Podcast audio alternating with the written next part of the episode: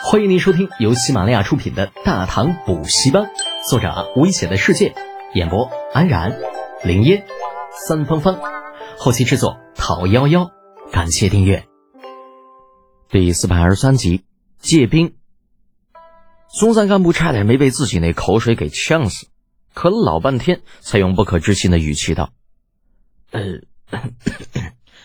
你是说李德俭让你来跟我借两万骑兵？”攻打吐谷浑，啊，正是。王玄策表面上不动声色，心中却是提到了嗓子眼里，生怕对方直接拒绝。要是那样的话，他之前准备的一切说辞可就全都成了废话。但是很快，王玄策就发现自己的担心纯属多余。对面那吐蕃国主竟然就此沉默下来，看样子好像是在认真考虑自己的要求。就像噶尔东赞说的，这吐蕃眼下可是正在打仗，自己的兵力都捉襟见肘，按说怎么着也不可能再分出兵来帮助别人的。可事实上，松散干部却在认真考虑，这到底是怎么一回事呢？莫非这货疯了不成吗？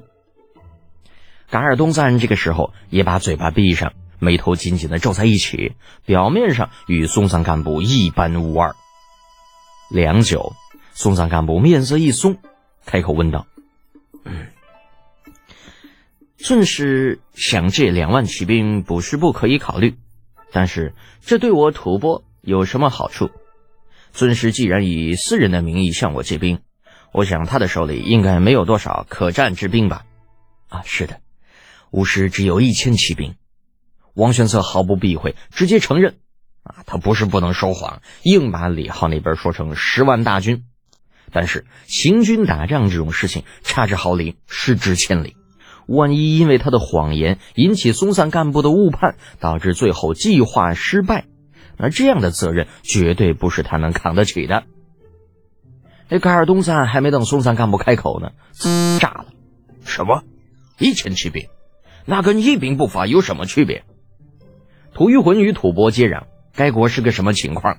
噶尔东赞不是不清楚。那可是拥兵不下十万的国家，那家伙打起来，那真真正战斗力，并不见得就比自己家人吐蕃骑兵强。眼下吐蕃正在为复国做打算，大批的骑兵都在境内作战。若是再惹了吐谷浑陷入两线作战，那跟作死有什么区别呢？王玄策也是觉得李浩的要求有些过分，不过为了完成任务，还是硬着头皮道。巫师说了，这次如果贵国答应帮忙，嗯，可以免除之前的欠款，而且我这次来之前带来了两万柄横刀。那也不，噶尔，松散干部再次喝止了噶尔东赞，笑容可掬道：“王司仪，如果仅仅是这样的条件，树壁国很难满足尊师的要求。毕竟我们眼下也在打仗，实在是无力分兵啊。果然还是不答应吗？”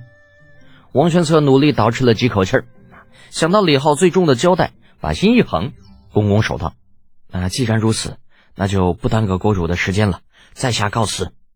告辞是几个意思嘞？回去休息，还是就此离开呢？就最讨厌这种愣头青了。谈生意嘛，漫天要价，坐地还钱，再正常不过了。这玩意儿要是全都一言不合拍屁股走人，你说这生意还做不做了？想着。松散干部叫道：“王司仪，且慢。”王玄策停下脚步，回头有恃无恐的问道：“啊，国主还有事？”松散干部笑得很是勉强：“王司仪何必如此急躁呢？出兵吐谷浑可不是小事，你总得让我们好好商量一下，对不对？而且你也知道，我们国内正在打仗，就算是现在能够答应你，那也需要时间来抽调兵力嘛。”那话说到这个份上，王玄策也知道不能再给松散干部施加压力了，否则弄不好还真容易鸡飞蛋打。既然如此，那在下回去等候国主的消息。不过时间紧迫，还望国主早做决断。松散干部笑着点头，表示自己知道，吩咐左右道：“来人，安排王思仪下去休息，好生招待，莫要怠慢。”王玄策来得快，走得也快。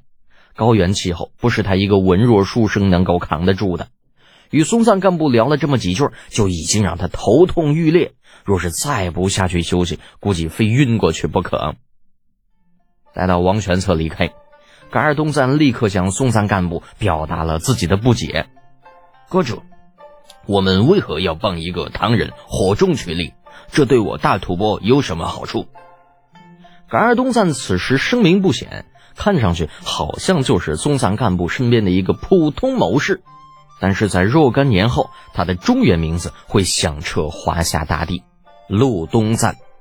不过此时的他还太年轻了，二十郎当岁，跟个毛头小子差不多，再加上没有读过书，故而看上去傻乎乎的。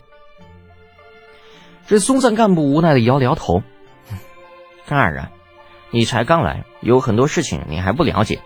愿闻其详。”孙三干部沉默片刻，目光望向大帐的外面。半晌，方才悠悠的说道：“这半年，我们对叛军攻势势如破竹，数十万叛军在王师的面前如同土鸡瓦狗。你觉得这正常吗？”噶尔东赞摇了摇头，他当然知道这大不正常啊！大家伙都是同族，彼此之间了解甚深，没有理由自己一方处在弱势的情况下还有如此强大的反击能力。若真是这样的话，那当初叛军就不可能得势。年轻的国主也不可能被逼迫着去大唐求援。实话告诉你吧，这一切都是建立在那个人的支持之下。我们用的刀剑、弓弩，全都是出自那人之手；士兵们使用的训练之法，同样是出自那人之手。可以说，如果没有那个人，我们只怕依旧在到处流浪，根本不可能像如今打下这半壁江山。松赞干部的表情十分的复杂，有羡慕，有嫉妒。羡慕大唐的富有，嫉妒大唐的强大。吐蕃几十万人在高原上厮杀，兵器、铠甲、粮草，每日消耗无数。每次看到战报，都让他觉得肉疼的不行。可是对于大唐来说，这些消耗不过是区区一个国公家世子大笔一挥的结果。粮食什么的就不说了，单说武器装备。从开战到现在，那使用到战场上的横刀不下十万，铠甲虽然是不怎么结实的扎甲，但是也有五万具之多啊！更不要说每打一仗还要消耗十余万支的弓箭，这他妈就不是在打仗，而是在打钱呐！叛军为什么会败？还不是因为武器装备不行吗？同样是战士，松赞干部的士兵那身上有扎甲，背上有长弓，腰上有横刀。十人长便能够穿上锁甲，百人长能够穿山纹甲，千夫长干脆就是顶级的明光铠。而再看看叛军有什么嘞？除了屁股下边一匹马，装备铁制武器的士兵连十分之一都没有。身上能披件皮甲的，至少得是百夫长一级。那千夫长顶多就是在皮甲上面弄两块铁片挂着。这这玩意儿，这样的装备之下，你这仗怎么打嘛？叛军射过来的木箭，松赞干部的士兵连躲都不需要躲，只要把头遮上，那然后闷头往前冲就可以了。到了近前，横刀出鞘，那手拿木质长矛的叛军连破防的能力都没有，直接就会被人连人带武器一同斩成两段。可是这些个装备和武器却不是白白捡来的，而是松赞干部厚着脸皮从大唐某个十分不要脸的家伙手中借来的。而且价格至少是正常价格的三倍，为此，松赞干部在某些人那里欠上了至少两百万贯的战争借款。what？！你说凭本事借的为什么要还？松赞干部倒是嗯不想还，可是某个不要脸的家伙说了：“老子不怕你不还钱，了不起了，老子去扶植叛军。哎，同样的装备给出去，让你吐蕃先打上个几十年再说。”所以，松赞干部不敢不还，非还不可。甚至他都想好了，将来若是实在没钱，大不了去抢天竺，也要把这笔钱给还上。否则，那臭不要脸的家伙绝皮能说到做到。本集播讲完毕，安然感谢您的支持。